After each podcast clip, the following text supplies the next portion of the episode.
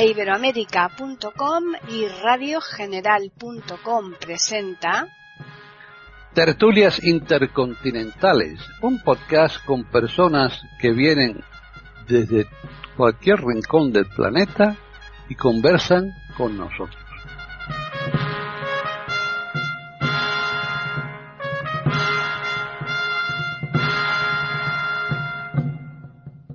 ¿Qué tal? Bienvenidos un día más a Tertulias Intercontinentales en iberoamérica.com. Soy Paquis Sánchez Galvarro y aquí estamos un día más para ofrecerles una temática que es más que actual y yo creo que esto además, este tema va a ser actual siempre porque mm, cada vez se tiran más las cosas, se, se desperdicia más de todo y no nos damos cuenta que lo que estamos destruyendo el, el, mundo en general, ¿no? con esto ya seguro que nuestros oyentes se hacen una idea de lo que vamos a hablar hoy aquí, pero primero vamos a saludar a nuestros contertulios. Por un lado tenemos, pues, eh, en Argentina a René Escape, ¿qué tal? ¿Qué tal, Paquita? ¿Cómo estás? Como siempre, un placer estar acá en Tertulias Intercontinentales. Saludo a los a los queridos contertulios y a los oyentes. Así que les mando a todos un cariño muy grande. Bien, pues ahora nos vamos a Chile. Ahí está Jorge Muñoz. ¿Qué tal, Jorge? Hola Paqui, hola queridos amigos de esta tertulia y por supuesto un gran saludo a nuestros auditores. Bien, y ya nos pagamos otro salto y nos vamos a Colombia porque ahí está María Eugenia de Hart. ¿Qué tal María Eugenia? Hola Paqui y a todos los contertulios un gran abrazo como a los oyentes y, esperando también aprender mucho este día. Y ya regresamos aquí a Madrid, donde estoy yo, porque ahí se encuentra Juan Carlos Parra. ¿Qué tal, Juan Carlos? Pues aquí andamos. Hola a todos mis compañeros, hola Paquita. Bien, aquí andamos ya, por lo visto, por lo menos tenemos un respiro del tiempo, que no tenemos las temperaturas tan altas como las semanas anteriores. Bueno. Bien, pues tema interesante, efectivamente. Además estoy como perplejo con todo esto. ¿eh? Sí, sí, sí, porque uno va ahondando en la temática y se da cuenta de cosas que dice, Dios mío, mm, yo todo esto lo desconocía, ¿no?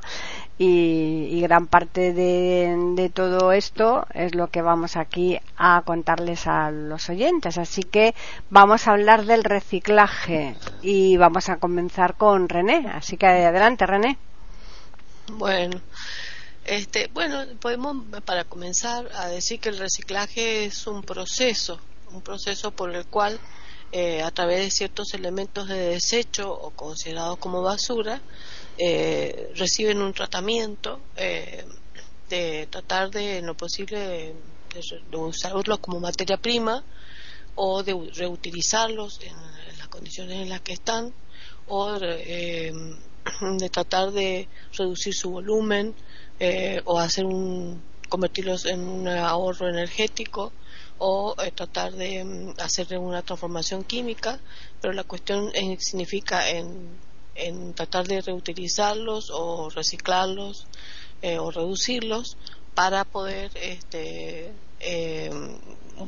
convertirlos en elementos nuevos este, o darles otra finalidad, pero en realidad el objeto es hacer eh, un cuidado del ecosistema, un cuidado del medio ambiente, crear conciencia social y tratar en lo posible de eh, mejorar lo que es la biodiversidad, que es donde nosotros vivimos. Y tiene como pilares entonces esos tres elementos, la reducción, la reutilización y el reciclaje. Eh, en resumen, reducción es tratar de reducir todo aquello que sea, eh, puede ser desde lo pequeñito, y tiene muchas eh, variantes, pero desde lo pequeñito hasta lo mayor, y hasta en el, en el hogar, por ejemplo. El hecho de utilizar poca cantidad de agua, no, no desperdiciar el agua, usarla nada más en el lavado de los dientes, por ejemplo, utilizarla mientras se está enjuagando y no dejar correr el agua, no hacer duchas largas, este, no desperdiciarlas en aquellas eh, canillas que gotean, ya estamos haciendo reducción del abuso una cosa es el uso y otra cosa es el abuso del agua, por ejemplo. Otra cosa es tratar de reducir, si voy a, poner en una bolsa de residuos elementos que, que tienen poca, que no son biodegradables. El problema es lo que no es biológico, sino todo lo que es eh, nuevo. Por eso este fenómeno ocurre fundamentalmente en las grandes ciudades, donde hay gran consumo de envases, recipientes, plásticos, vidrios, que eh, tenemos que separarlos del resto de lo que sí es biodegradable. Entonces esto tratar de reducirlo en tamaño para poder este, eh, compactarlo en lo posible, para poder llevarlo a otro tipo de bolsas eh, que llevan otro tipo de tratamiento. Eh, todo esto se enseña en la casa, se enseña desde niño, ya lo vamos a charlar más adelante en otra vuelta. Este, y eso sería más o menos eh, también utilizar, por ejemplo, una toalla que se rompió, una sábana, cortarlo en trozos y, y volverlo a utilizar. Si tengo muchas carpetas o papeles grandes que no sirven, cortarlos en trocitos chiquitos y reduciendo. hay muchas maneras de ir reduciendo el material y reutilizarlos es eh, como muchas veces los chicos pueden aprender y las amas de casa en utilizar elementos que ya se gastaron o se destruyeron aplicándolos como como si fuera una, un adorno o, como utilizar un envase, un recipiente como lapicero, eh, bueno, muchas formas de reutilizar las cosas en lo casero y esto por supuesto llevado a gran escala, pasando por muchos procesos hasta un proceso industrial. Este, entonces, reciclando en definitiva, es eh, tratando de convertir, eh, reutilizar es más que nada utilizar los mismos elementos eh, en otra función, pero reciclar sería transformar esos elementos como materia prima para utilizar elementos nuevos y, llevarlos a una, como materia prima a un producto diferente tratando de no contaminar el ambiente ni, ni echar todos esos residuos a elementos como espejos de agua, canales y, lugares así, eh, tratando de cuidar todo lo que es el ecosistema. Es crear una forma de conciencia social. Y bueno, ya me dejo a mis compañeros que sigan hablando del tema. Bien, pues mm, seguimos con Jorge. Bueno, el verbo reciclar implica someter reiteradamente un material al mismo proceso o ciclo. Y como explicaba René, en este caso que nos ocupa para reducir, reutilizar o reciclar. Los seres vivos somos sistemas abiertos, es decir, intercambiamos con el medio que nos rodea. Y entre ese intercambio está el consumo de energía, de bienes y también el desecho. Las sociedades antiguas ya conocieron este problema, por supuesto, de manera mucho más simplificada. Los antiguos atenienses establecieron vertederos de basura que debían situarse a kilómetro y medio de la ciudad. Los antiguos chinos reciclaron papel para enfrentar el problema de la escasez de fibras, pero es en la sociedad contemporánea, inmensamente más compleja que las antiguas, donde el problema de la basura, los desechos y la contaminación ha alcanzado proporciones asombrosas que están contaminando el planeta al punto que hay alrededor de cinco islas de plástico. Quiero aclarar que el concepto de isla aquí no es el propio de la geografía, sino que se trata de manchas plásticas de muchísimas toneladas de este material y el plástico llega al mar a través de los ríos. Eh, los, de los 20 ríos más contaminantes del mundo, 15 se ubican en Asia y tienen a la cabeza como país productor de desechos plásticos la República Popular China. También Indonesia, Filipinas y Vietnam, entre otros países. De modo que la contaminación de los mares es grave porque este material es consumido por las aves marinas y los peces y a través de estos pasan a nuestra mesa y por lo tanto a nuestro organismo. La contaminación se puede producir a través de desechos plásticos, de vidrio, de metal, papeles y cartones y orgánicos. Fue en la ciudad de Baltimore donde se hizo el primer gran esfuerzo de un reciclaje organizado y planificado. De ahí se fue difundiendo a otros países. Pero dado que estas grandes potencias como China y otros se niegan a respetar los tratados destinados a reducir el empleo de determinados materiales, el problema sigue siendo de extraordinaria gravedad. Por el momento quedo aquí. Están escuchando tertulias intercontinentales en iberamérica.com. Pues continuamos con María Eugenia. Hola.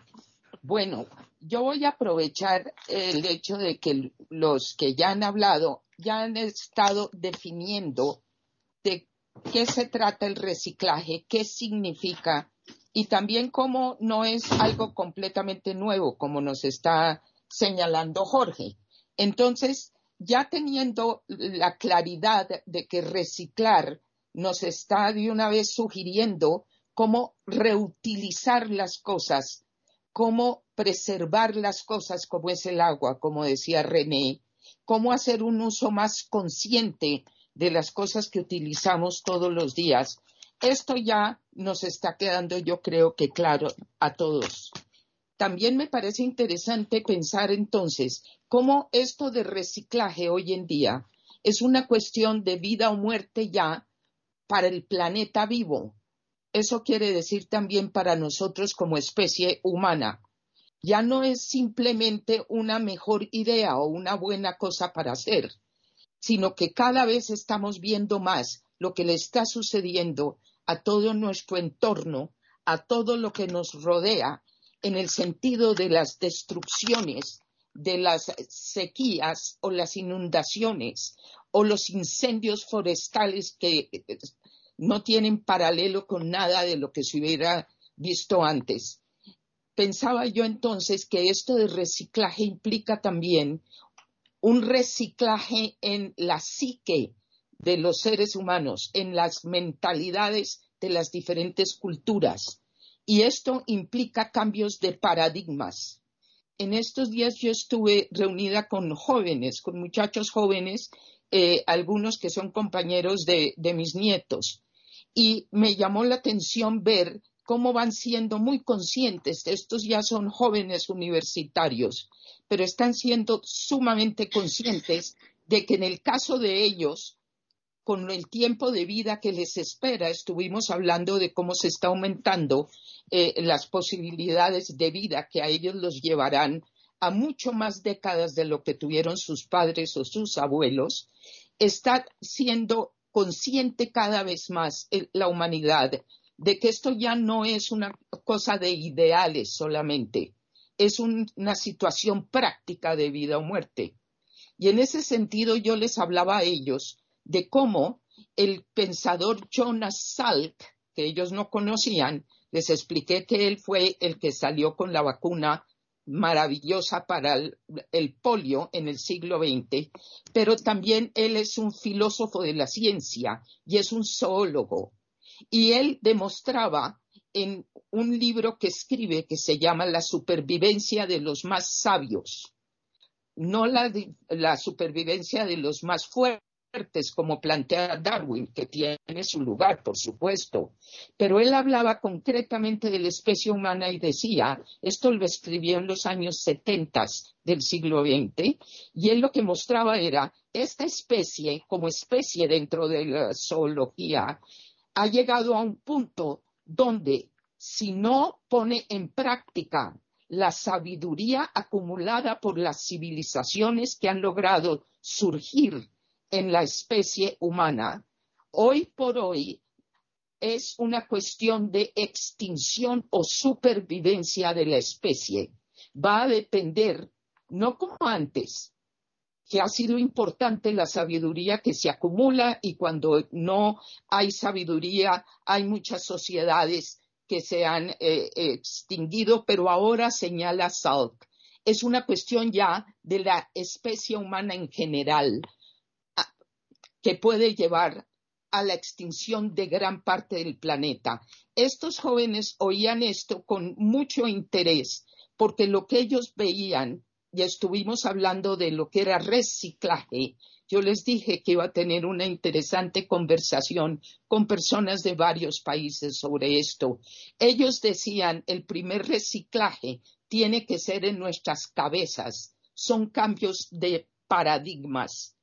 Hoy en día uno de ellos señalaba, en lo tecnológico, por ejemplo, en este momento las industrias fuera de lo que es la maravilla de la tecnología, que no la vamos a negar, pero los aparatos para utilizarlos cada vez se hacen para que se conviertan en algo obsoleto en muy poco tiempo, lo que obliga a comprar más aparatos, pero esos anteriores se van a las basuras de las que estamos hablando ahora, que logran llegar por los ríos, a los mares y a contaminarlo todo. Luego, esta cuestión de reciclaje empieza con un golpe de, no teórico, sino de la práctica. Y no solamente en los jóvenes, los que somos mayores, que somos como yo, personas en nuestros setentas, unas generaciones que estamos viviendo bastante más de lo que vivieron nuestros padres, también, y ya somos los abuelos de estos jovencitos, muchos de ellos, también estamos cobrando una conciencia de cambios que tenemos que hacer en cómo utilizamos la, materia y eso va a depender cómo reciclamos esto que llamamos el espíritu humano, lo que hace de un animal como nosotros los animales que escogemos, que co-creamos, que vamos más allá del instinto. Si no reciclamos primero nuestra mente, este planeta se está condenando a una autodestrucción. Lo dejo ahí, Pati. Pues finalizamos esta ronda con Juan Carlos. Bueno, pues estoy un poco perplejo, como he dicho al principio, con todo esto del reciclaje, porque esas tres R's que decía René, y también ha mencionado Jorge, se pueden añadir dos más, que son responsabilidad, por un lado, y respeto, sobre todo respeto. Esto eh, tiene que estar en la conciencia del ser humano. No es lo mismo la política que podemos hacer en nuestras casas, que es muy importante, cada uno con la conciencia que tenga. Pues es un poco complicado porque esto depende también de la tecnología, cómo ha ido avanzando, ¿no? Ahora explicaré por qué. Y también luego estaría la responsabilidad de los políticos, que esto ya es otra cosa, una cuestión diferente. A mí me produce perplejidad porque a veces cuando voy a, tirar la basura, no sé en el cubo que tengo que poner las cosas, eh, porque es un poco jaleo para mucha gente, ¿no? Eh, los amarillos para, eh, para plásticos, latas y demás, el azul para papel y cartón, el marrón para orgánico, el verde para vidrio, el rojo para los productos que pilas y demás, móviles, el naranja para los aceites, el blanco para con la, con la cruz verde para las, en fin, son muchas cosas que yo creo que todo esto también parte está dentro de lo que es la educación, la educación que se tiene que impartir en las escuelas. Cuando, cuando llegan a las escuelas y están dando este tipo de eh, educación sobre eh, el reciclaje o cualquier otro, eh, mm, digamos, cuestión derivada del reciclaje, lo que no puede ser es que veamos a la señora de la limpieza eh, con una única bolsa recogiendo todos los productos y metiéndolos en, una bolsa para echarlos todos en un cubo, cuando nos están diciendo que hay un montón de cubos que, son los que se van a utilizar. Bueno, eso por un lado. Eh, en la antigüedad había una cosa curiosa, que es que no, había la tecnología, por eso decía lo de la tecnología que tenemos ahora. Evidentemente la humanidad ha cambiado poco, lo que ha cambiado mucho es la tecnología. Por eso producimos mucha más cantidad de basura. Eh, fijaos una cosa, en Roma, por ejemplo, eh, se ha constituido una pequeña colina que se llama el Testacho. Ese Testacho era porque los barcos que llegaban de Hispania con el aceite o el vino iban unos eh, tinajas iban unas tinajas grandísimas de unos 60, 70 litros eran de barro. Esto se podía reciclar fácilmente porque era un material que se podía reciclar. Poco a poco se ha ido creando una colina que le llaman el Testacho, ahora es un barrio de Roma. Bueno, este tipo de cosas ahora mismo eh, con los nuevos productos y con las nuevas tecnologías es muy difícil. Ahora bien, se puede hacer perfectamente porque además sabiendo las leyes que, hay de física, que la energía ni se crea ni se destruye, sino que se transforma, la, materia igual, eh, ni se crea ni se destruye, sino que se transforma. Evidentemente hay una cosa que está en la conciencia. Cuando nosotros compramos un producto, reciclado, pensamos que no es un producto realmente nuevo. Cuando nos están metiendo en la televisión en muchos eh, eh, anuncios que todo tiene que ser nuevo, pues claro, aunque ese producto evidentemente es nuevo porque muchos de los chips que encontramos en algunos otros productos son reciclados, ¿eh? no pensemos que son los productos que, son los chips que nos traen nuevos, no. Eh, este tipo de cosas hay que concienciar también a la gente. Claro, el comerciante quiere vender sus productos y tiene que ser nuevo, tiene que ser original. Si no es original, eso ya no nos vale en la conciencia, aunque tengamos un móvil que sea nuevecito, eh, reciclado. Este tipo de cosas tiene que ir cambiando. ¿Cómo cambia? Pues eh, con lo que decíamos antes. Primero eh, la responsabilidad y luego, eh, o primero si lo queréis, el respeto. Respeto a todo. Respeto a todo lo que nos rodea. Respeto a lo que tenemos delante de nosotros. Y respeto también a, a lo que es la evolución, lo que somos el ser humano. Yo estoy convencido, como decía María Eugenia, que el ser humano está llamado a la extinción, pero por motivos obvios. Vamos a ver, nuestra, nuestra raza es una raza que está mm, ganándose el, privilegio de ser el petróleo de la próxima civilización, por, porque estamos creando muchísimas, eh, digamos, estamos teniendo muchos puntos para que, eso, para que eso llegue a suceder. Y bueno, de momento lo dejo aquí. Luego seguiré con mis teorías también sobre reciclaje y discapacidad, que también es muy, es muy importante. Bueno, ya hemos finalizado la primera ronda y me hacía gracia cuando Juan Carlos estaba enumerando los colores de los cubos y las variedades de, cosas que se podían poner. Y es que realmente es así. Y tenemos que hacerlo y lo hacemos. Aquí, por lo menos, que hasta donde yo sé, aquí somos bastante responsables para este tema. Lo que también es cierto que hay veces que es muy complejo porque, por ejemplo, en viviendas en donde a lo mejor hay 40, 50 metros de, la, vivienda, pues cómo puedes mantener esa cantidad de cubos, aunque sean pequeñitos, para meter esa variedad de productos, ¿no? Eh, por supuesto que, que, hay que buscarse las vueltas, hay que hacerlo, ¿no? Pero sí que es verdad que muchas veces hay que hacer juegos malabares para mm, hacer realmente las cosas bien hechas, ¿no? Como, como debemos hacerlas, está claro. Bueno, pues empezamos la segunda ronda nuevamente con René. Están escuchando tertulias intercontinentales en iberoamérica.com. Sí, eh, realmente mm, es un tema muy interesante porque es un tema actual debido a que todo este fenómeno que está ocurriendo, como estamos nombrando y hablando, es eh, de, nuestras, de nuestros últimos siglos.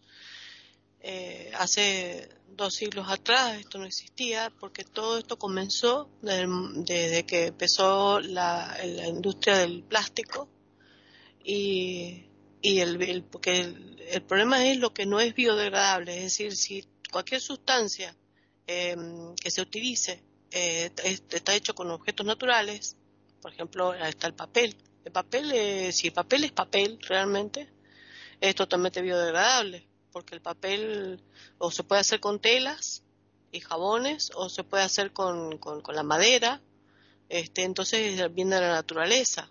Entonces, si, si quedaran restos de papel legítimo, no mezclado con fibra acrílica, sino papel legítimo puro, eh, que no reciba tratamientos tóxicos de veneno como hacen las fábricas de papel que le ponen arsénico y etcétera. Y hicimos papel casero como el papel reciclado que está muy lindo porque inclusive hasta es bonito no sé si ustedes lo, han podido ver alguna vez eh, cómo fabrican papel en las universidades les enseñan a muchos a fabricar papel en las escuelas eh, con, con, trapos, con telas viejas y todo, los van eh, metiendo y lo van macerando y van armando un papel reciclado o con papeles viejos, restos de papeles y, mm, hasta se les puede dar un color, celestito, grisáceo, rosadito y va quedando así como texturado y como un pergamino antiguo y quedan trabajos hasta bonitos para hacer forrar cajas, para hacer escritos este, artesanales, bolsas artesanales, este, usando, por ejemplo, soguitas de cáñamo.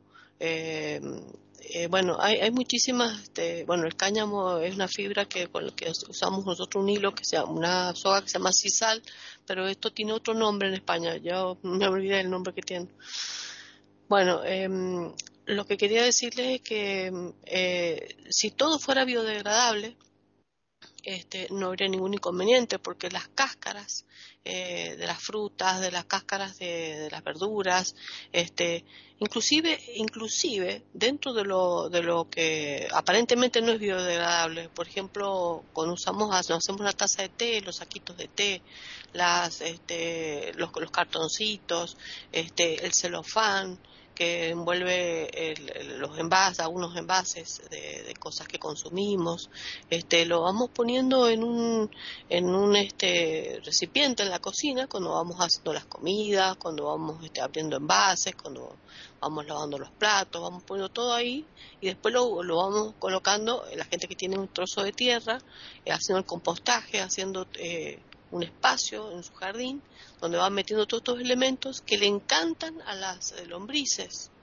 Y las lombrices se comen todo eso, se comen ese papel, hasta unos trocitos plásticos que por ahí les gusta, que no es, pareciera que no es bueno, pero la lombriz en este caso es beneficiosa, se ponen gorditas, lindas, y entonces sacan toda esa, cultivan las, las preparan a las lombrices para meterlas en los jardines, que de gente que tiene muchas plantas, plantitas y este, hacen galerías y oxigenan las raíces y ayudan muchísimo a la parte de, jardines y, agricultura, el agro, y agricultura. O sea que eh, se puede reciclar también de esa manera. Pero sí es importante darse cuenta que esto es muy diferente según el nivel sociocultural y el nivel socioeconómico que tienen los pueblos las ciudades. Eso ya como siempre caemos en la misma historia.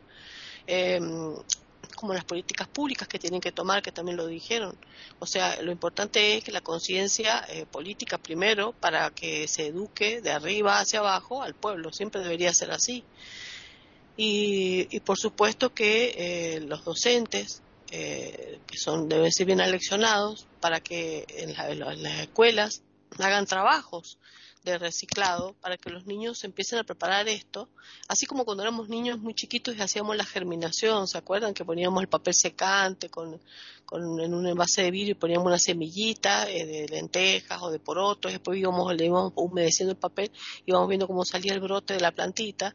Bueno, eso a los niños les encanta eh, trabajar con materiales este, y que puedan darle una productividad. Enseñarles desde chiquitos todas las formas de, de, reutilización y de reciclación, de reciclado, digamos, de todos los productos que se pueda hacer y a la vez educarlos en estos colores que decían ustedes para los distintos productos, de acuerdo al proceso de degradación o el proceso que van a tener en fábricas o industrias eh, cuando todo esto llegue a un final donde se va a procesar para reutilizarse.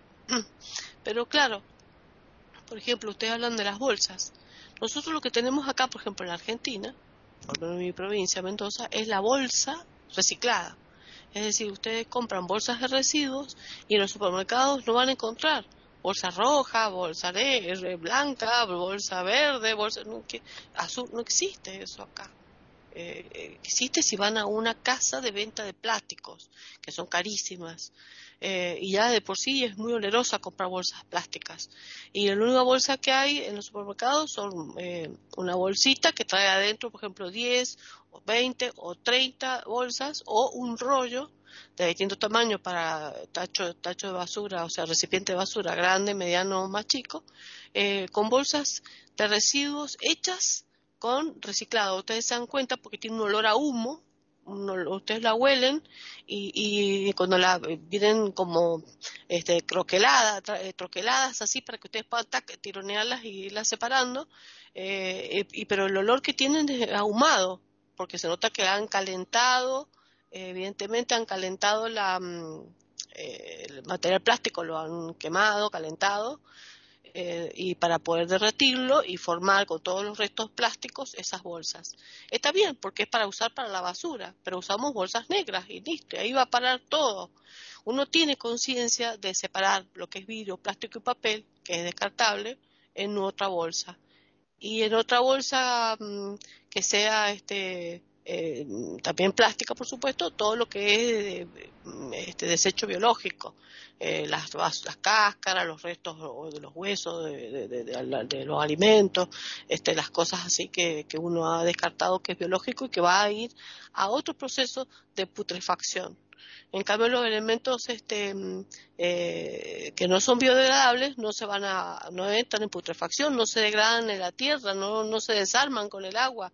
Y lo electrónico que nos sobra, celulares viejos, teléfonos viejos, y que para acá cada vez peor. Miren ahora las computadoras que van avanzando año a año, este, van quedando inutilizables. Todos esos aparatos que son plásticos, carcasas plásticas, chip, sistemas electrónicos plásticos, ya, eh, nadie puede guardar eso. Bueno, acá hay sitios, hay, hay una cierta conciencia, por ejemplo, los municipios, que vienen a ser la, los ayuntamientos que tienen ustedes en España, eh, tienen este, sectores en la ciudad, en lugares céntricos, para que la gente deposite ahí esa basura electrónica. Y también una cosa muy linda que habían fabricado acá un, plan que era la, lo que se llamaba la botella amor. La botella amor era tomar una botella de gaseosa de las grandes de dos litros y medio o de un litro de la que se tenga y todo lo que sea plástico, limpio por supuesto, no que esté sucio con sustancias orgánicas, sino todo elemento plástico, por ejemplo, bolsitas de plástico, celofans eh, o, bolsitas este, más grandes, pequeñas, todo irla reduciendo y metiéndolo bien compactado adentro de esa bolsa. Y, que, y, juguetes de, plástico, lo que se pueda ir metiendo chiquitito, metiendo, metiendo bien compactado adentro de esa botella, metiéndolo, metiéndolo hasta que la botella quede repleta repleta realmente y no haya ni un espacio. Esa botella va a quedar pesada, pero esa botella se sabe que tiene adentro elementos plásticos. Entonces una, se llevan a un sitio y mm, esas, con esas eh, eh, botellas amor eh, van formando ladrillos, ladrillos plásticos para formar casas. Hay mucha gente que tiene casas en el campo construidas, las paredes uniéndolas a todas estas botellas, botellas que están y no pasa el frío ni el calor ni nada porque como están las botellas tan llenas eh, no, no, no son vacías, no tienen nada de aire adentro este, y han logrado la manera de ver cómo las pueden unir unas con otras, forman paredes, pisos, alfombras, han hecho islas artificiales para subirse y pararse arriba. Em, bueno, eh, o sea, a mí eso me parece interesante porque es una manera de reutilizar algo porque también las, las fábricas eh, que, que, pueden reciclar eh, tienen su defecto. Primero contaminan el ambiente al quemar todo este material, por otro lado no es muy redituable económicamente, no todo mundo tiene un espacio para poder fabricar todo esto. En el proceso de manipulación de todos estos elementos tenemos riesgos de intoxicación, por no saber qué tenían adentro esos envases, eh, de, que se ensucie. Parece que no siempre el proceso de reciclado puede estar bien elaborado o bien hecho. Hay que saberlo hacer, tiene que estar, este, hay que tener un cierto capital y un cierto espacio para poder hacer el reciclado.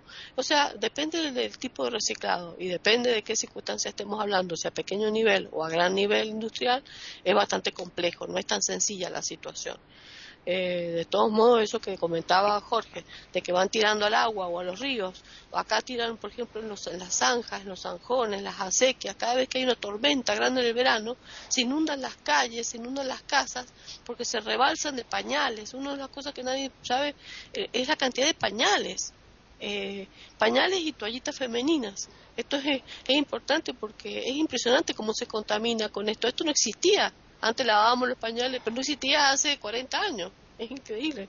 Se lavaban los pañales a mano y, las mujeres usaban eh, otro tipo de elemento degradable o lavada, lavable para poder para sus menstruaciones. Es decir, todo este elemento de toallitas, de, elementos de, los pañales de los niños, que ahora las mujeres nadie lava un solo pañal, eh, me parece muy cómodo para la vida práctica pero también cómo contamina el ambiente eso, es tremendo, porque eso no se degrada.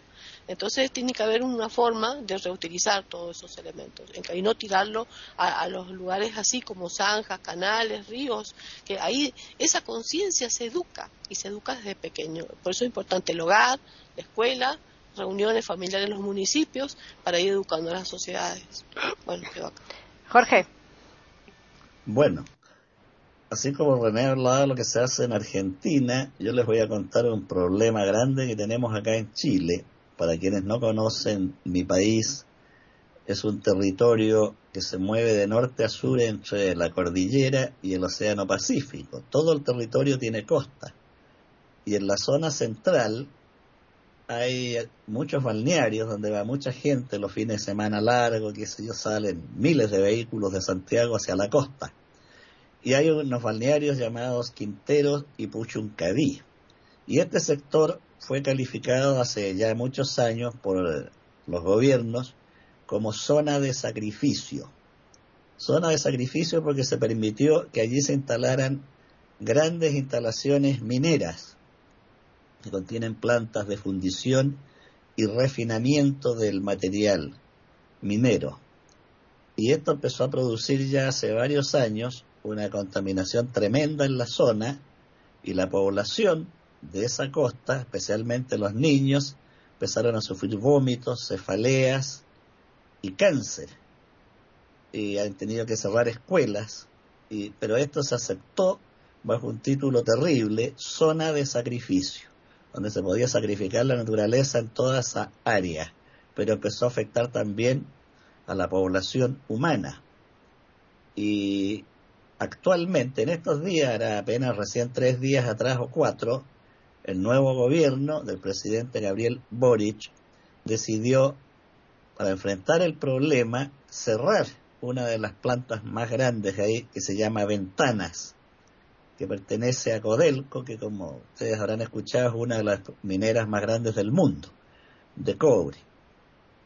Entonces, cerrar esta planta provocó un tremendo problema con los trabajadores. En este momento hay un paro nacional de los trabajadores del cobre aquí en Chile con marchas y cierre de caminos porque si bien ellos reconocen que la planta contamina, señalan que no se ha hecho nada con el resto de las plantas que pertenecen a empresarios privados. No se les ha tocado y mientras la planta de Codelco está paralizada, han seguido cayendo niños enfermos. Durante estos días de paro que no está funcionando, eh, hay niños que han tenido que cerrar escuelas enteras ahí en la zona. Entonces, aquí la contaminación es horrorosa y se pierden, se calcula que se está perdiendo la suma de entre 20 y 30 millones de dólares diarios por el cierre de esta planta. De modo que el problema de contaminación que tenemos acá es enorme en esa área llamada zona de sacrificio y por supuesto en el norte de Chile donde están las mayores plantas de minerales eh, con una contaminación tremenda porque también por desgracia muchas empresas han utilizado el agua de los glaciares que se han ido secando lo cual es terrible. De modo que hoy día tenemos este problema con paros, porque los trabajadores protestan que van a tener que ser reinstalados, reubicados en nuevos lugares, nuevas ciudades y con nuevas faenas y tienen niños chicos en los colegios, traslado de familia, de modo que es un problema que actúa directamente sobre la población. Otra cosa que quiero recordar, aunque es una ironía amarga, es que las guerras han sido grandes fuentes de reciclaje donde equipos de científicos y técnicos trabajan intensamente para aprovechar partes y piezas del material bélico destruido, dado de baja, y reutilizarlo para producir nuevas armas. Ojalá desapareciera para siempre este modo de reciclar, pero pareciera que el ser humano tiene la capacidad de tropezar indefinidamente con la misma piedra. Quedo hasta aquí, Paqui. María Eugenia. Bueno, es interesante todo lo que estamos oyendo porque eh, vemos cómo eh, está presente siempre la paradoja, ¿no? Esto que, nos cuenta Jorge, de verdad que es impactante y el nombre es como escalofriante porque se le dice de una vez sacrificio porque es unas ganancias a expensas de unas pérdidas tremendas estaba yo pensando también, siguiendo la línea de que esto ya empieza a ser no solamente una idea de algunos pocos personas que estudian cosas, sino que se, empieza a sentir ya en una forma muy concreta. Y pensaba yo una cosa interesante. Yo no es que esté pensando que la humanidad y la especie humana va de todas maneras hacia una extinción. Lo que yo recojo de la idea de John Salk es, frente al reto, como dicen los chinos, crisis es peligro más oportunidad frente a los retos las respuestas. Esa es la idea del historiador Toynbee. Toynbee cuando describe el surgimiento o no de las civilizaciones y da una excelente definición de qué es una civilización y es de las civilizaciones donde lo humano ha podido sacar eh, lo mejor en términos de artes, de ciencias, de filosofías, de sabidurías. Lo que es interesante es como Toynbee habla de reto y respuesta. Y él va mostrando cómo a través de, la historia los grupos humanos, las comunidades, eh, eh, se enfrentan o no a retos. Y él describe que la posibilidad de salir adelante en una forma de progreso auténtico es cuando el reto tiene una respuesta. Es decir, cuando el reto es demasiado apabullante, es imposible ir más allá de simplemente responder permanentemente a algo de supervivencia. Un ejemplo podría ser los, los pueblos esquimales, cuando es tan tremenda lo que enfrentaban de vida en el hielo que la sola supervivencia consumía todo eh, cuando el reto es apabullante, dice Toynbee, la respuesta no logra sobrepasar lo que se necesitaría para creatividad.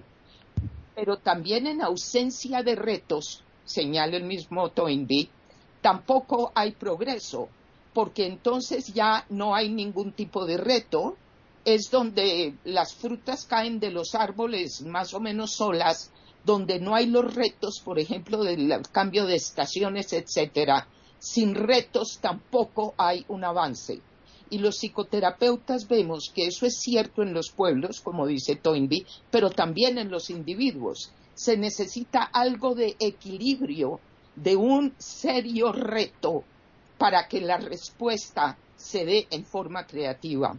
Y eso me hace pensar en este momento donde en muchas partes, por ejemplo en mi país, Colombia, enfrentamos nuevas realidades políticas que pueden ser eh, tal vez oportunidades, pero también son inmensos peligros, es el lugar que tiene en la especie humana la adversidad, la adversidad no buscada, la adversidad que llega tanto a pueblos como a individuos.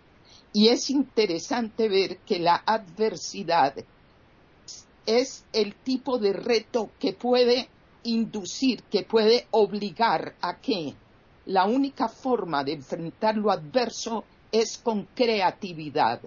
Y esa creatividad es de lo que estamos hablando ahora. Los compañeros aquí con tertulios están hablando de distintas formas, como estaba diciendo René, en que se empieza a ver cómo responder a la adversidad, por ejemplo, con los plásticos. Esto de los ladrillos metidos en las botellas que acaba de escribir René también se está haciendo aquí en Colombia en varios sitios. Es decir, esto era lo que los jóvenes estaban conversando cuando estuve con, ellos. Ellos eh, sentían la fuerza de tener que ser creativos frente a lo adverso. Eso quiere decir, pienso yo, no que vamos indefectiblemente a una extinción, sino que tenemos que tener una, una adversidad que nos toque realmente, que no sea simplemente palabras, ideas y propuestas, sino lo que nos toca realmente. Eso ya se está sintiendo en el planeta. Ojalá esto nos conduzca a lo que llama Toynbee entonces un reto muy serio que si no se atiende en una forma creativa, productiva, útil para los pueblos y sus entornos, una respuesta ecológica, si no somos capaces de eso, ahí sí vamos a la extinción.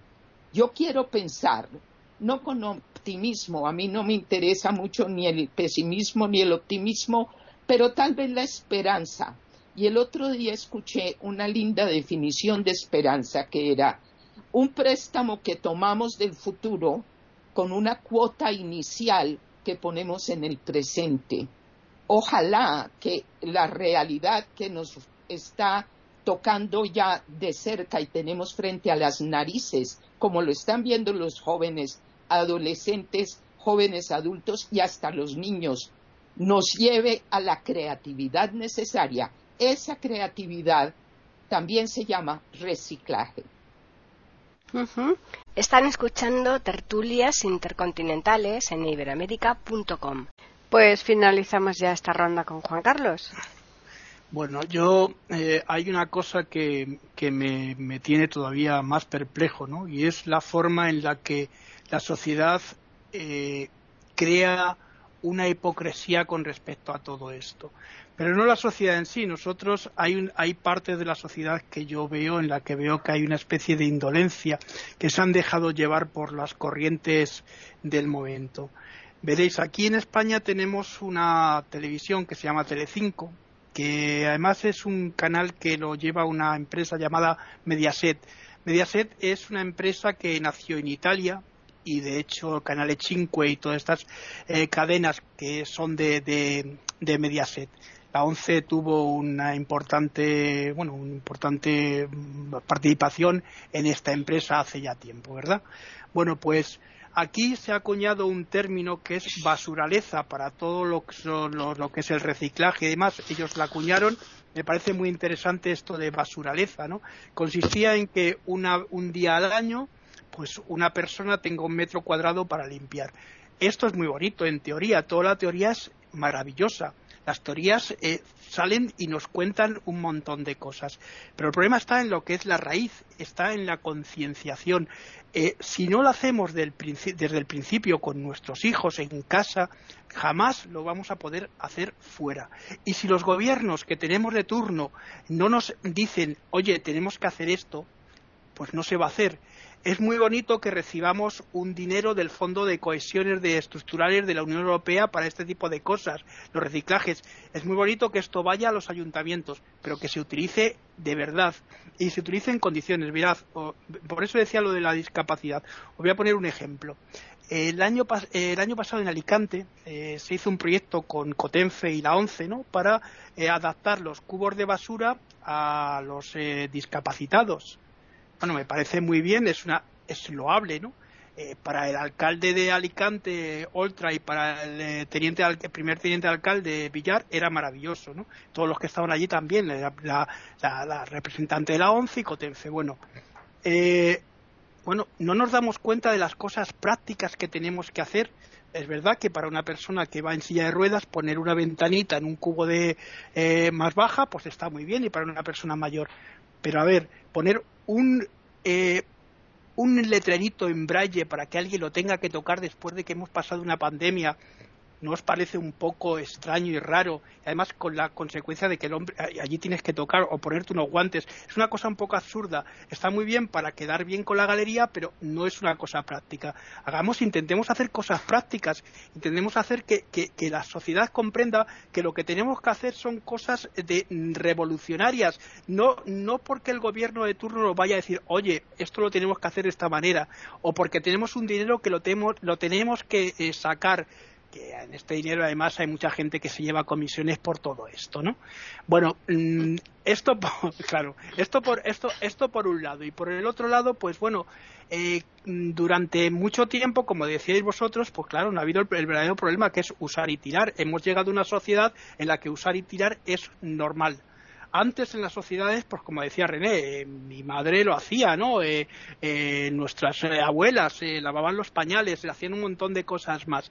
Es cierto que ahora es mucho más práctico, es mucho más, bueno, pero intentemos que esto que estamos haciendo, que, estamos intentando crear una sociedad mucho mejor, se llegue a la práctica, que no se quede solo en la teoría.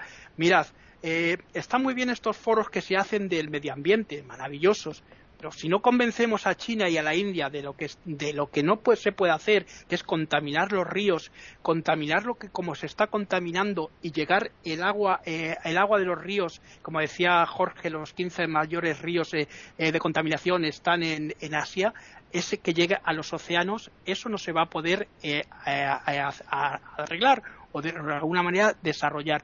Por otra parte, veréis, hace poco he, he leído una noticia ¿no? en la que España están poniendo banderitas estas negras, que son las banderitas para, para por un motivo, porque mucha gente se baña en, las playas con las cremas solares que no son eh, adecuadas para, para bañarse. Entonces la crema solar se va al agua y se contamina. Y hay muchas que se están empezando a contaminar por este motivo.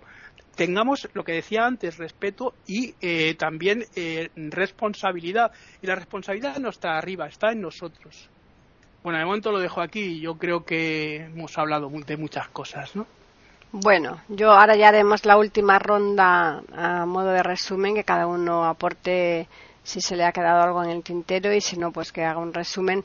Pero esto que acabas tú de puntualizar, mm, Juan Carlos, yo no creo que la culpa la tenga la persona que se pone la crema. Yo creo que lo que no se debería es vender ese tipo de cremas si no están aptas para, para ponerlas en, el agua. O sea que ahí yo creo que la cadena de la, de la responsabilidad es anterior ¿eh? a la persona. O sea que porque muchas veces la persona igual ni siquiera sabe que eso que está poniéndose no se puede poner para, para bañarse porque contamina el agua. Sí, un segundito, solo para contestarte. Estoy de acuerdo contigo, pero hay una cosa que yo también tengo que decirte, que es, es verdad que la cadena está ahí, pero también es cierto que la persona, la persona tiene que tener esa responsabilidad. Y estoy de acuerdo con lo que tú dices, que las políticas tienen que venir de arriba, pero lo, raro es que, como decía René, estemos haciéndonos todas las políticas desde abajo. Bueno, vamos con la ronda final. Empezamos nuevamente con René.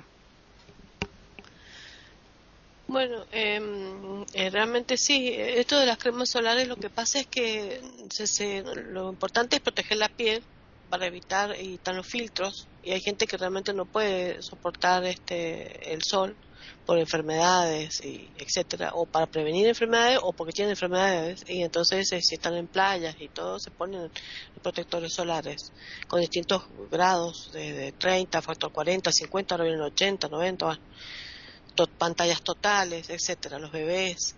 Eh, lo que pasa es que claro lo único que se indica el dermatólogo le indica al paciente, eso lo digo cosa extra, eh, acuérdese que dura dos horas, porque a las dos horas se absorbe, y acuérdese que una vez que se moja con el agua, eh, pierde el efecto.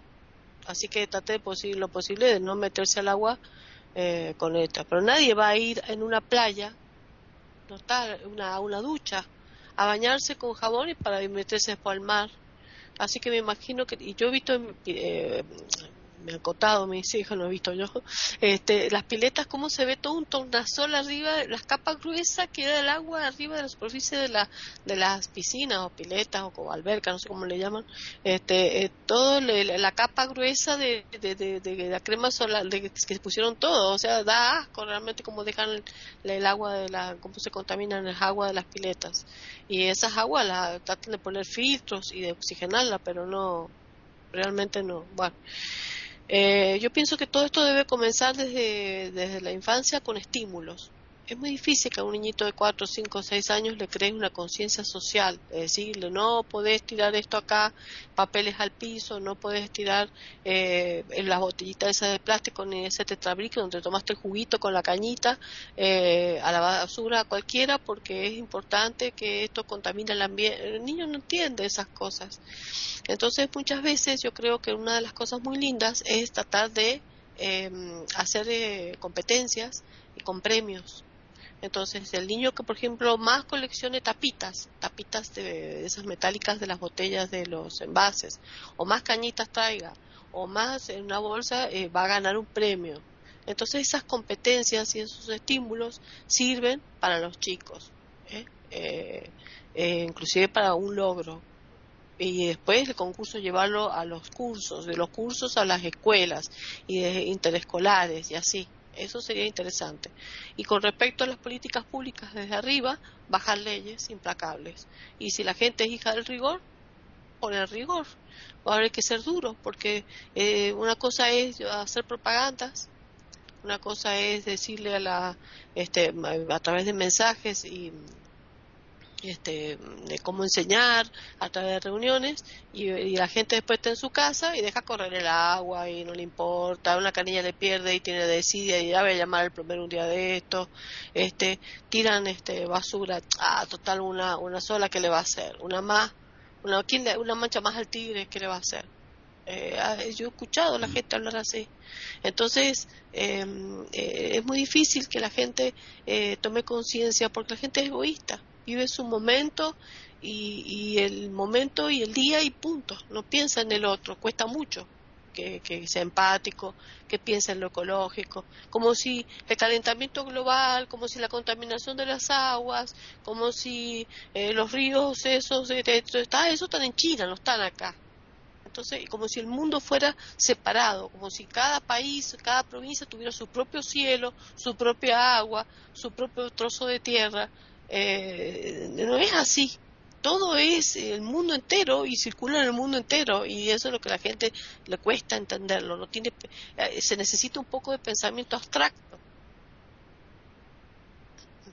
Se necesita un poquito de pensamiento abstracto para poder este, comprender. Entonces, si no hay una, una concienciación, como decía recién Juan Carlos, realmente lo que va a hacer pienso yo, tendrían que ser los gobiernos mucho más duros y poner multas, multas severas, así como poner multas severas de tránsito, multas severas a la contaminación del ambiente. Algo va a haber que hacer con las ciudades grandes que tienen alto consumo.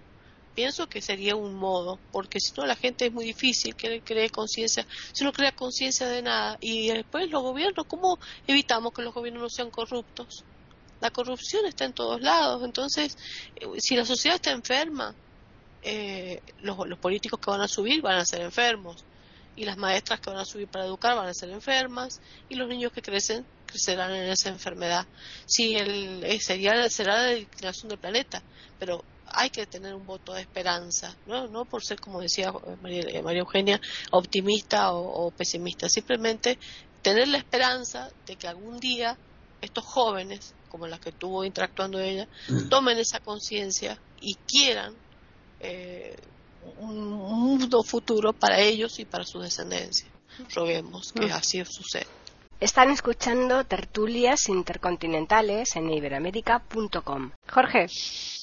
Bueno, yo creo que el gran problema que enfrenta la sociedad actual es la relación entre cuidado del medio ambiente y producción de riqueza. ¿Cómo juegan estos dos términos de la ecuación?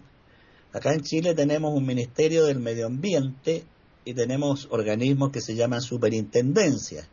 Superintendencia de electricidad, superintendencia de aguas, que están encargadas de hacer estudios y aplicar sanciones. Pero, y aquí viene el, problema, por ejemplo, el superintendente de electricidad es un ex empleado de una gran empresa eléctrica que sabe que cuando termine el gobierno de turno, él va a volver a trabajar a esa empresa eléctrica. Por lo tanto, no tiene la fuerza ni la autoridad para sancionar a esa empresa eléctrica si contamina, porque si lo hace tiene miedo que cuando pierda el cargo de superintendente y tenga que volver al sector privado, no lo va a contratar esa empresa. Por otro lado, hay muchas autoridades encargadas de imponer la ley, pero que tienen acciones en grandes empresas. Por lo tanto, tampoco están dispuestos a apretar demasiado a la gran empresa. Por otro lado, estas grandes conglomerados empresariales cuentan con equipos de abogados, ingenieros, geólogos y expertos para enfrentar al Ministerio del Medio Ambiente, sus propios estudios, etcétera. De modo que el problema está dado por los enormes intereses económicos y políticos en juego. Esta ecuación está siempre desbalanceada. El cuidado del medio ambiente es el término más débil y la producción de riqueza el más fuerte. Cuando hay que cerrar una empresa porque ha contaminado extensos territorios, el empresario, ¿qué es lo que dice? Van a quedar miles de familias sin trabajo. Lo que desgraciadamente es cierto. Lo estamos viendo ahora en el caso que yo planteaba de Ventana, que esos trabajadores que han sufrido el efecto de la contaminación, sin embargo, están gritando en las calles porque no quieren que se cierre la empresa.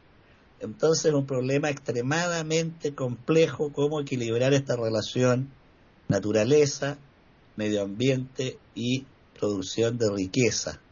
Y a eso se agrega, como ya hemos comentado, el problema de la corrupción. Napoleón Bonaparte decía, todo hombre tiene su precio, la cuestión es encontrárselo. Y las grandes empresas tienen muchas herramientas para encontrar ese precio. Quedo aquí, María Eugenia.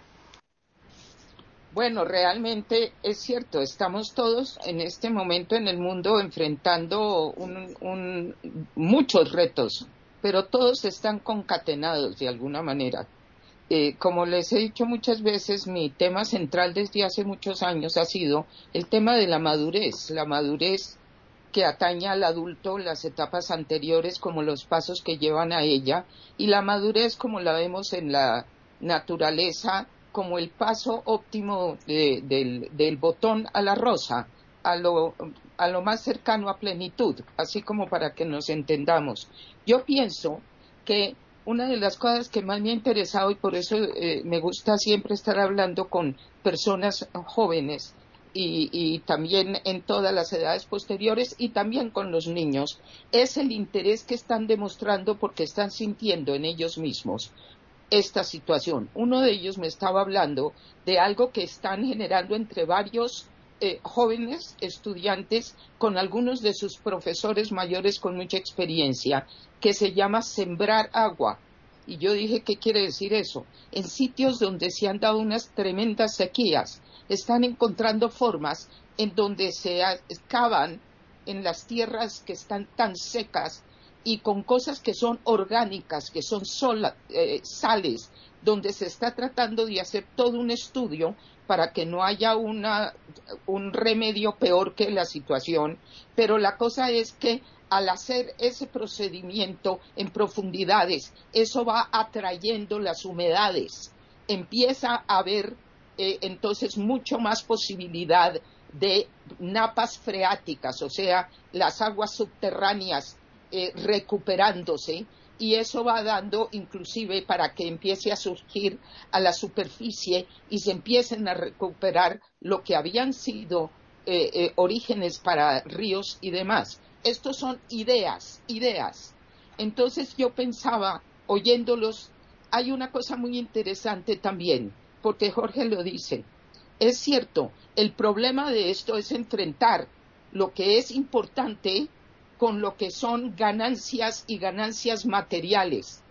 Sócrates en Grecia, en uno de los diálogos, al final hace una oración a los dioses y entre las cosas que pide es que yo considere a los sabios como los verdaderos ricos.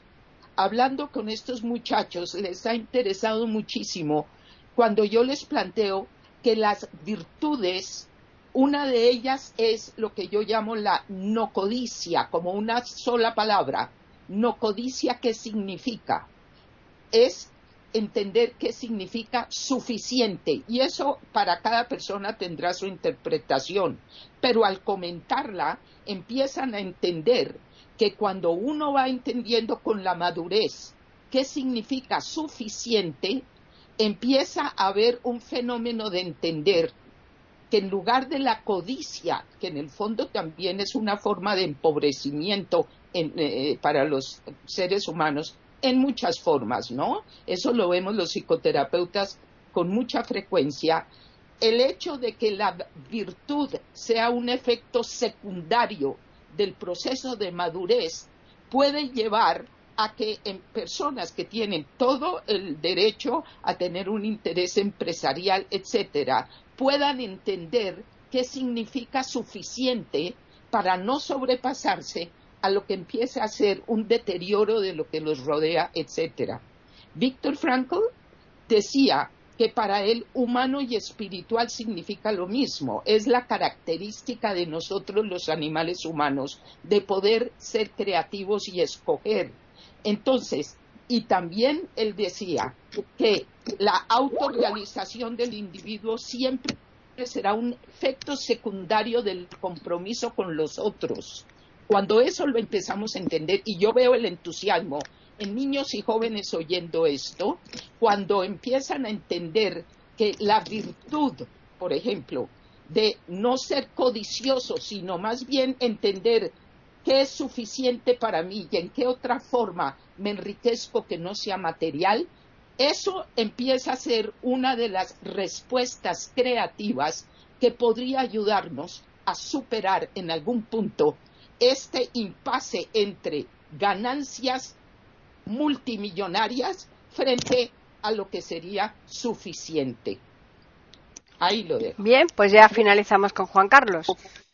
Bueno, pues eh, veréis, yo creo que también hay una cosa que tendríamos que destacar y es que desde las empresas eh, responsables de, muchas eh, tendencias que se hacen en una, sociedad, voy a poner un ejemplo.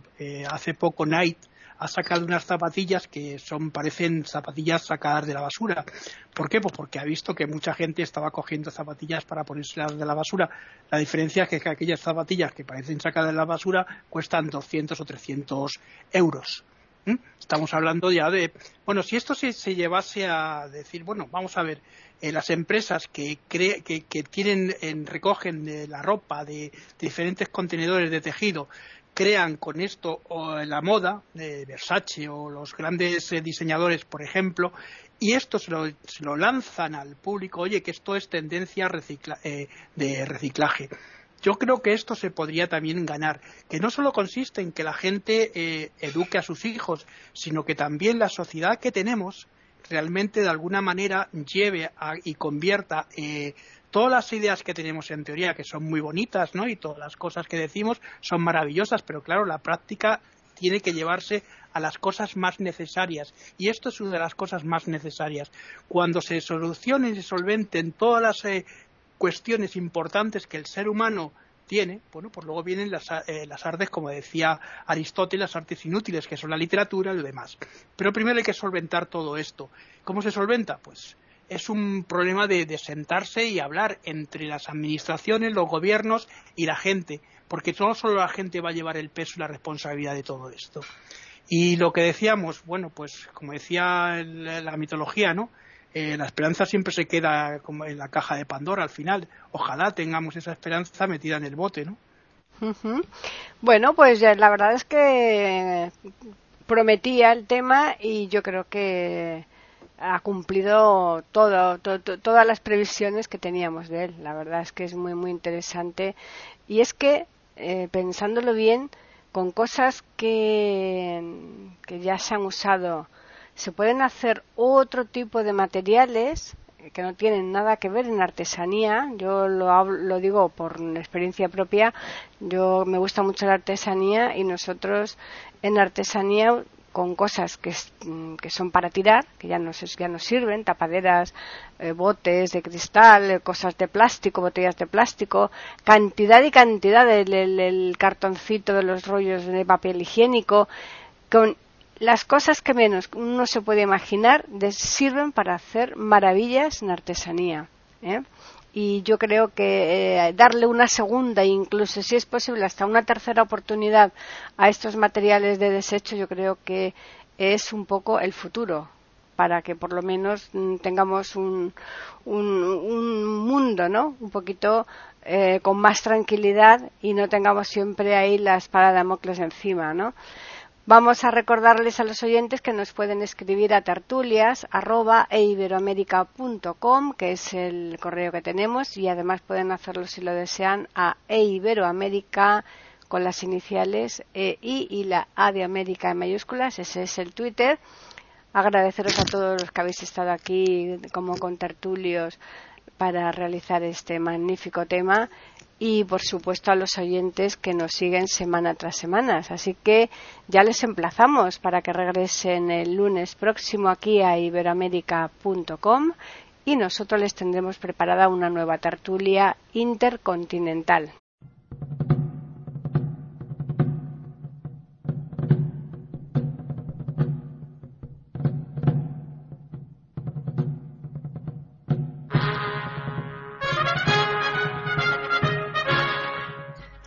Acabamos de ofrecerles el podcast de tertulias intercontinentales aquí en iberoamérica.com y radiogeneral.com.